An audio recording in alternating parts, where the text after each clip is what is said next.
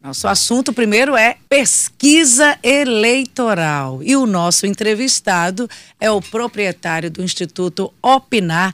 Conosco aqui, Rodrigo de Moraes Melo. Rodrigo, bem-vindo ao JT1. Obrigado novamente pela oportunidade da gente poder bater um papo aqui sobre pesquisas. Pesquisa eleitoral. Eu acho que quando a gente diz assim, pesquisa eleitoral é o assunto mais falado, discutido, que chama e atrai a atenção das pessoas nessa reta final. Eu perdi as contas, Luciano. Estamos a nove dias do segundo turno. Eu estou nessa contagem regressiva. Nove dias, né?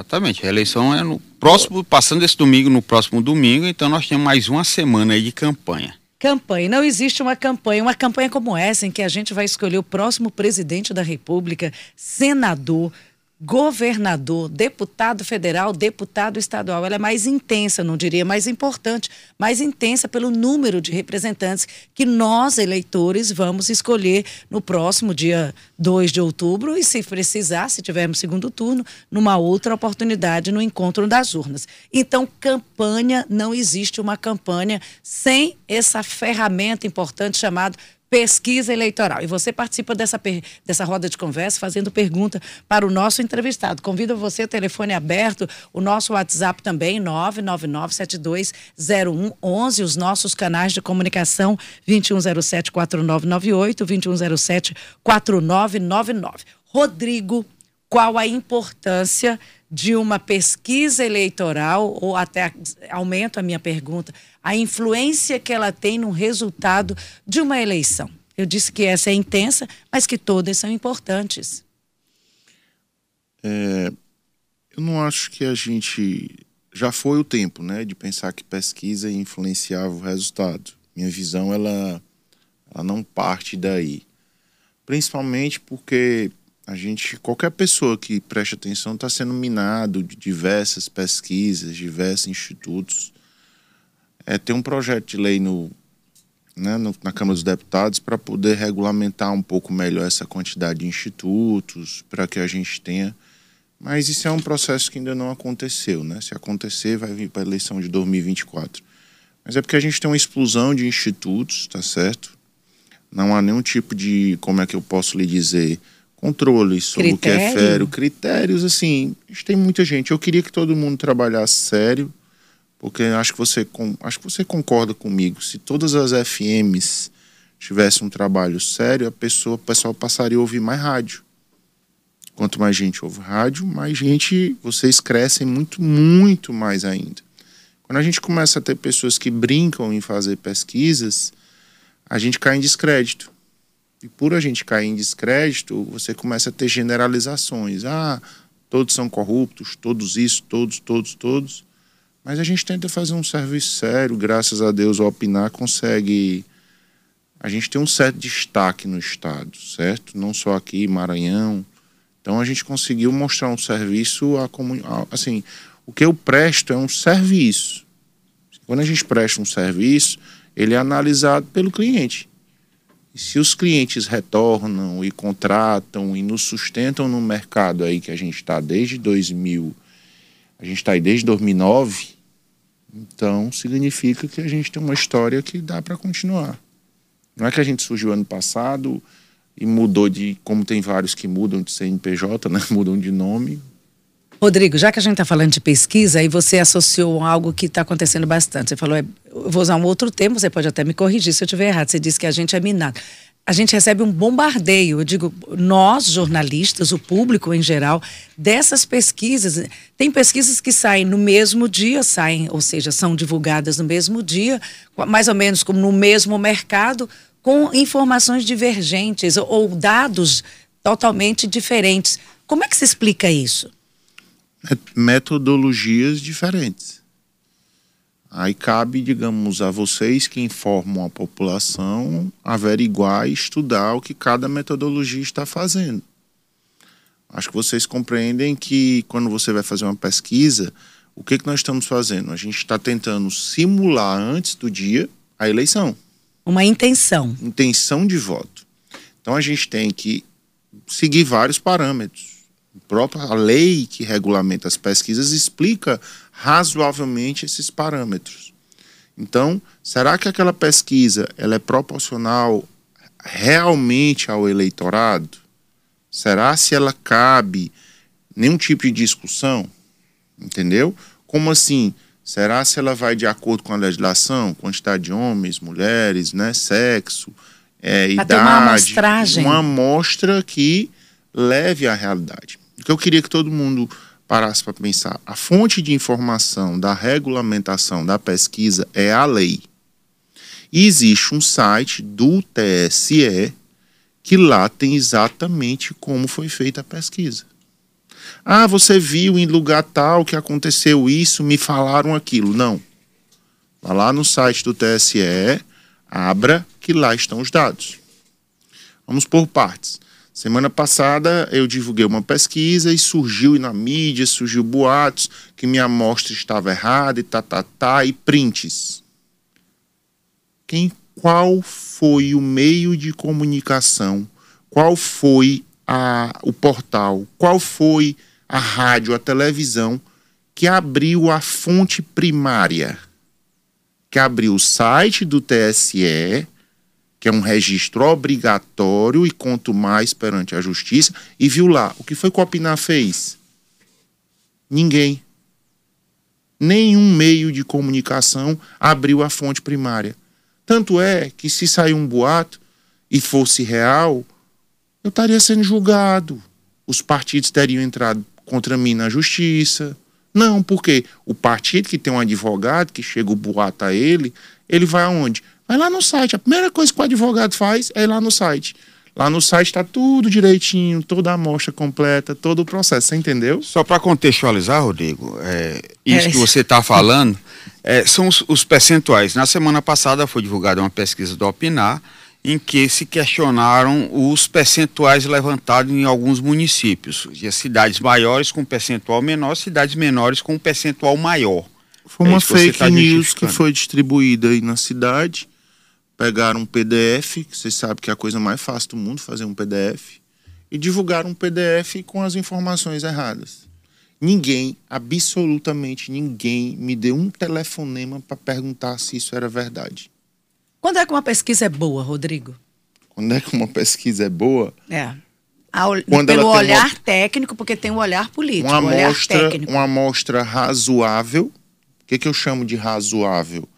Você não pode querer mensurar uma cidade, vamos supor que nem Teresina, com uma amostra de 300 questionários.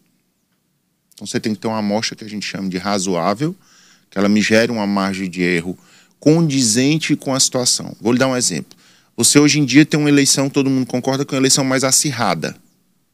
Ela começou lá no início, digamos assim, com uma distância entre os candidatos muito grande, então você poderia ter uma amostra menor com a margem de erro maior.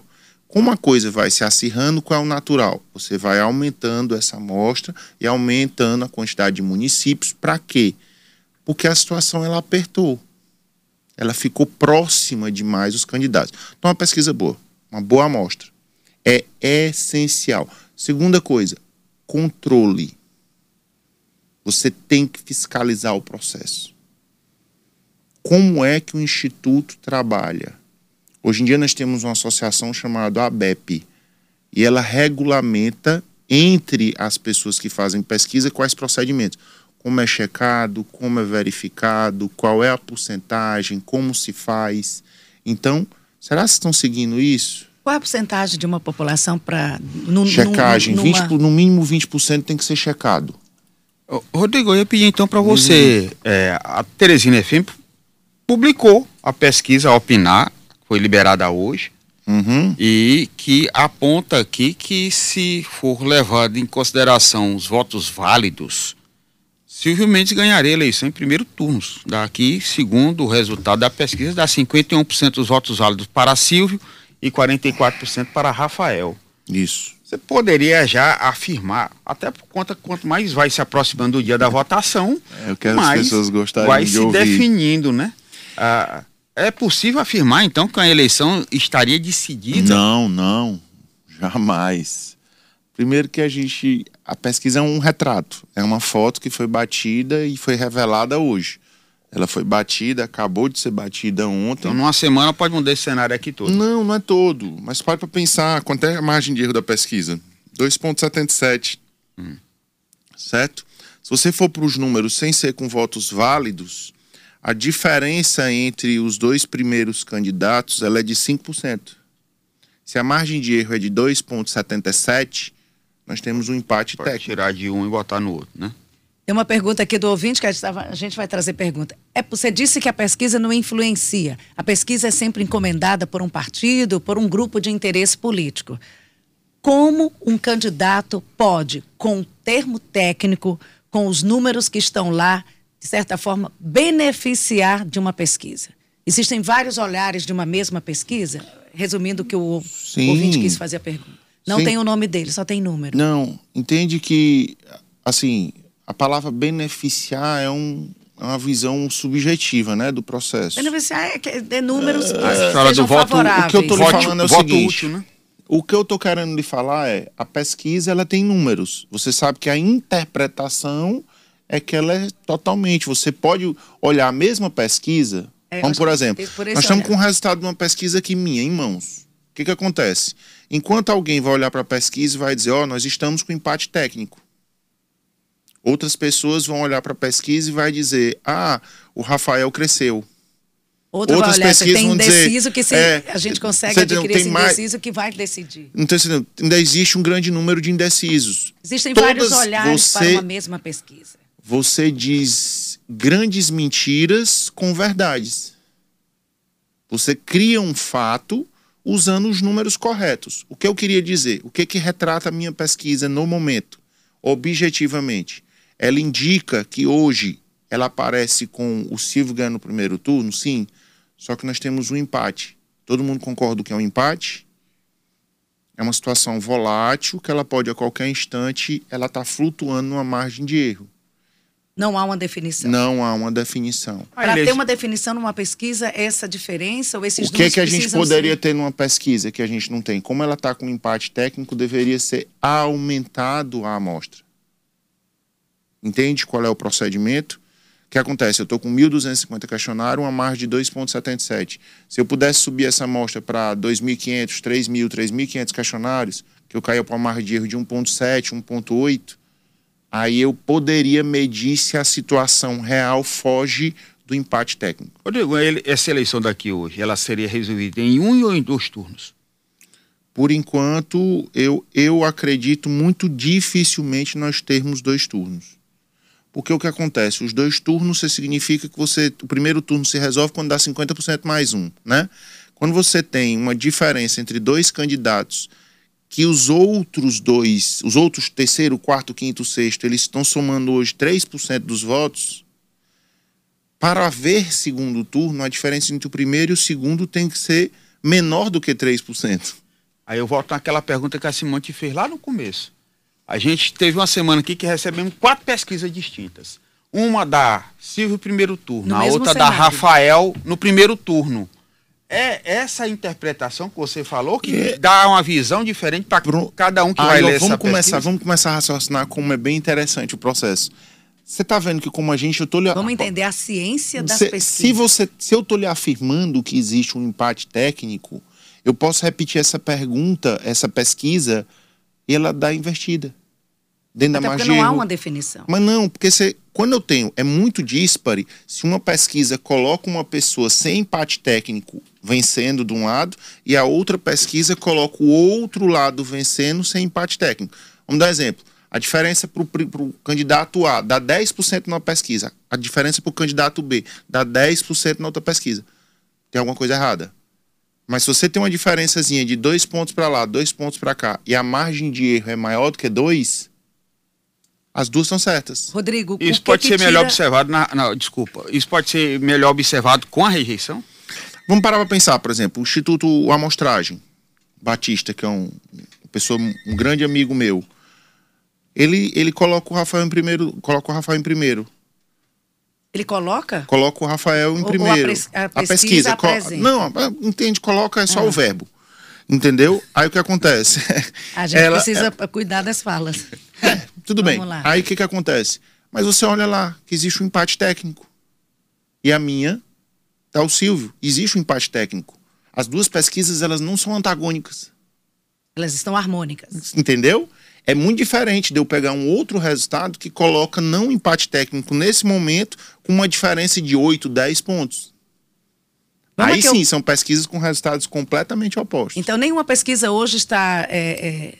Tá, tem várias. Tem várias. Tem várias, da, tem, não, tem várias que, na minha estão... visão, estão díspares com a minha e com a do amostragem. Eu vou colocar o nosso ouvinte no ar. Alô, bom dia, quem fala? Bom dia, tudo bom? Fernando Rodrigues aqui do Ininga. Rodrigo, você falou uma coisa muito importante, a questão da amostragem, né? Aí você citou, no caso Teresina, com mil entrevistados, dois mil entrevistados. Como é que vocês conseguem fazer para contemplar todas as classes, quer dizer, raça, né, a questão de idade, é, salário, né, para formar um quadro que represente um Estado ou o país? Você vê que esse instituto como o IPEC e o Datafolha pegam 5 mil pessoas para todo o Brasil, em cento e poucos municípios. Você confere que essa amostragem, de fato, condiz com a realidade do nosso eleitorado? Bom dia. Eu não ouvi o seu nome, mas vamos à resposta. A fórmula para amostragem, ela é, é uma fórmula assim, bem demonstrada. Ela é uma curvazinha que ela tende para o erro máximo. Como é que eu posso explicar isso para você? Se você fizer um uma aplicação de 300 questionários numa cidade com 10 mil pessoas, a margem é 5,67%. Se você aplicar 300 questionários no mundo todo, a margem é 5,67%. Só como, como eu vou distribuir esses 300 questionários? Vamos ver se você compreende. Se eu fizer uma boa distribuição, aí eu estou não viesando, não cometendo um erro na amostra. Então, quando você diz que fez 5 mil questionários no Brasil todo, no caso Datafolha, ou no caso IPEC, ou quem quer que seja, como ele distribuiu esses 5 mil questionários. É o que eu falo. Se você quiser ter uma maior assertividade, ele vai ter que botar mais municípios, ele vai ter que colocar em mais regiões do Brasil para que ele consiga pegar o nosso país que tem uma dimensão continental. Qual é o seu cuidado com relação ao opinar quando você faz uma pesquisa? Controle, honestidade. Todo pesquisador meu fala, eu digo, não erros, nós somos humanos, ele pode cometer um erro. A gente, todas as pesquisas da gente, a gente checa, a gente tem supervisor, a gente tem GPS, eles são gravados, eles são tudo. Então, a gente. Eu digo para eles: você cometeu algum erro, ligue para mim, ligue para o supervisor. Qual é o maior medo, ou, ou, digamos assim, receio de quem administra ou é dono, no seu caso, de, uma, de um instituto de pesquisa? A desonestidade do, das pessoas que trabalham comigo. E tira totalmente a credibilidade que é a maior é ferramenta, ou a maior, ser, maior patrimônio? As pessoas, não sei se você compreende, acho que você, lógico, compreende. Assim, vou tentar, diga aí que eu vou tentar. A, a, a, senhora, talvez, você, tá, você está na Teresina FM, só que as pessoas não raciocinam que eu sou uma marca. Eu sou o que eu propago, eu sou o que eu faço. Você está aqui torce pela Teresina FM, mas você, como profissional, você deixa sua marca por onde você passa. E daqui para frente você pode crescer, galgar novos patamares dizer: Poxa, eu passei por lá e deixei uma imagem maravilhosa. Então, cara, às vezes ele é pesquisador comigo, às vezes é um emprego temporário, mas ali ele. É, isso aqui não serve para nada, serve.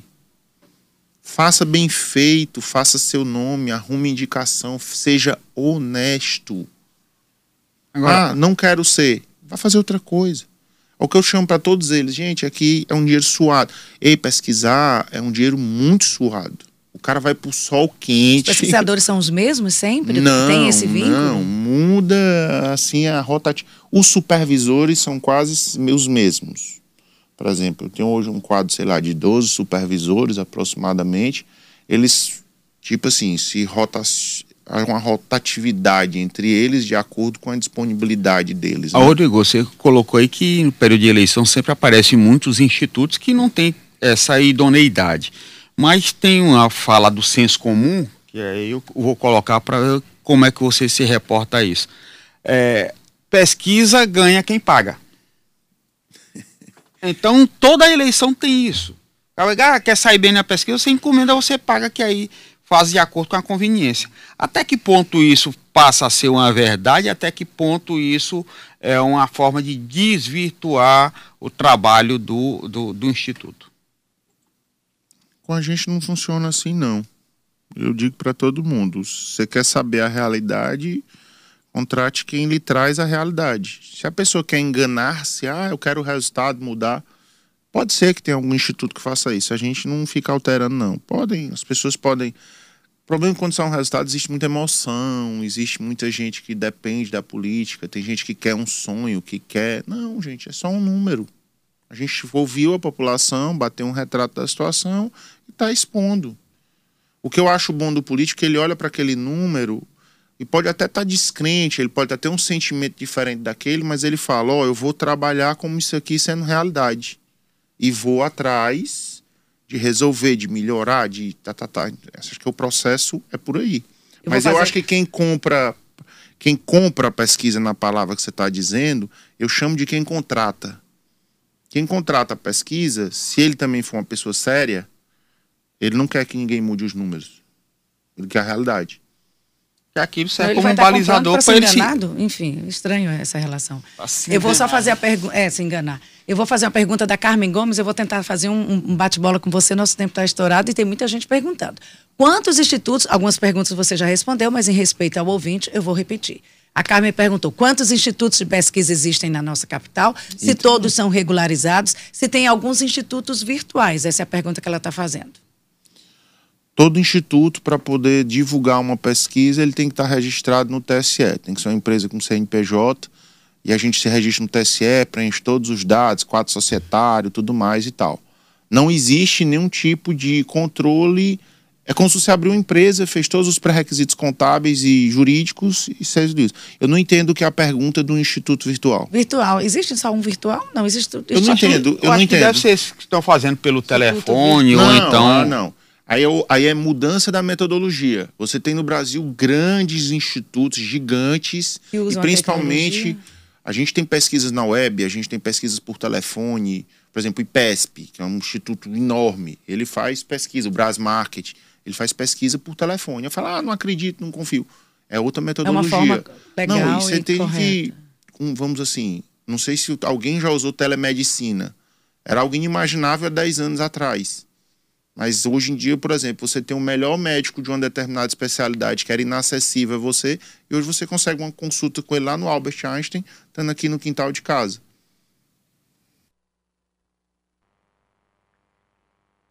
Alô, bom dia. dia, Simone. É, o entrevistado aí é diretor do Instituto Opinar, não é isso? Isso. É, ele afirmou que possivelmente não há segundo turno no Piauí. É, a pesquisa dele é séria e pelas palavras dele aí a gente acredita que deve ser. Até porque o Instituto Opinar parece, me parece que nas últimas eleições não errou. Agora eu queria perguntar para ele qual é a credibilidade que ele dá o instituto contratado, que ele disse que muitos é, o, quem contrata, aliás, ou ele não, a Simone e o, o, o Luciano.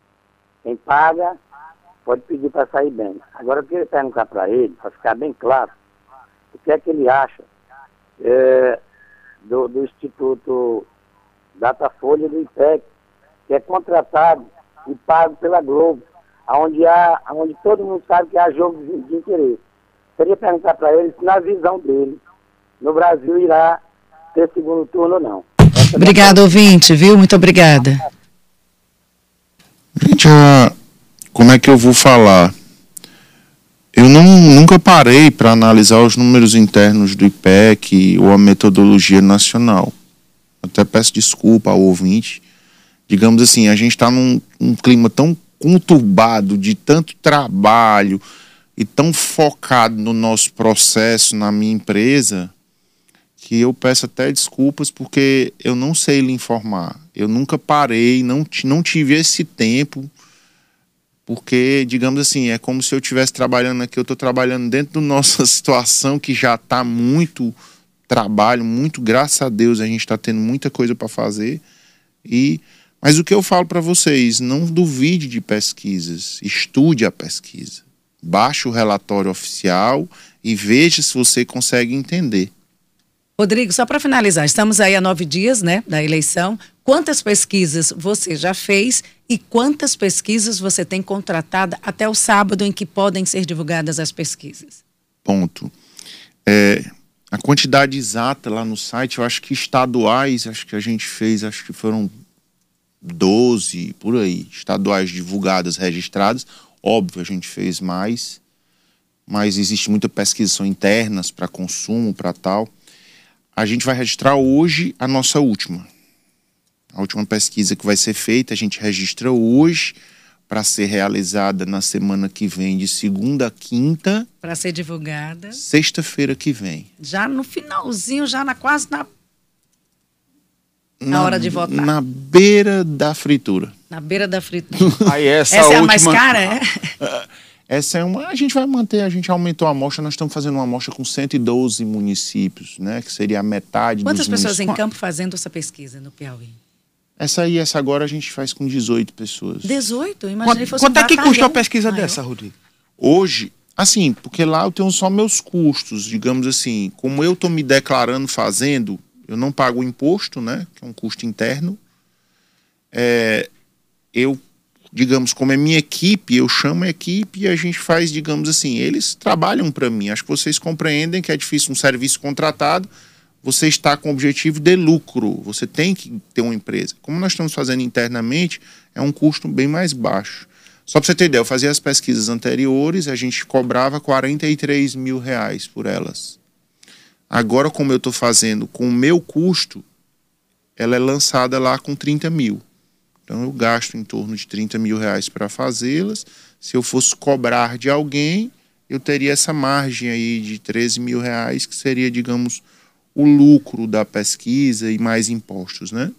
E a pesquisa, essa última agora, então você retrata melhor a realidade do que poderia ser o resultado, né? É por isso que a gente está deixando para o último instante, vamos fazer ela Essa é a última... vitrine? Que tem aquela pesquisa vitrine, aquela essa, que acerta, que, porque pesquisa... Essa é meu, essa é, digamos assim, é meu último, meu último pulo, é minha demonstração o do último O gol de placa de um instituto é acertar o que vem na urna. É, o que eu queria que todo mundo interpretasse que o mundo real ele tem alguns viés, né, que às vezes acontecem. Você às vezes na véspera de uma eleição acontece algum escândalo, na véspera acontece alguma apreensão, alguma confusão. E se isso, óbvio, não acontecer, normalmente dá sempre certo.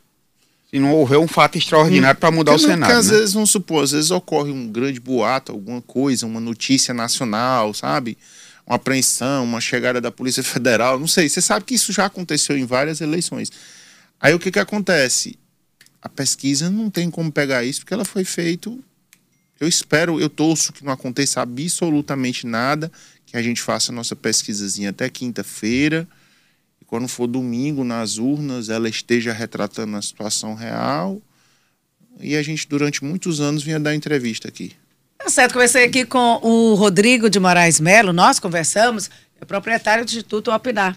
Bom trabalho para você, boa sexta-feira. Obrigado, para vocês também, tá? e passe a pesquisa pra gente, pra gente divulgar que é de sexta-feira, que é a boca de urna. Toda vez. Toda vez a gente manda.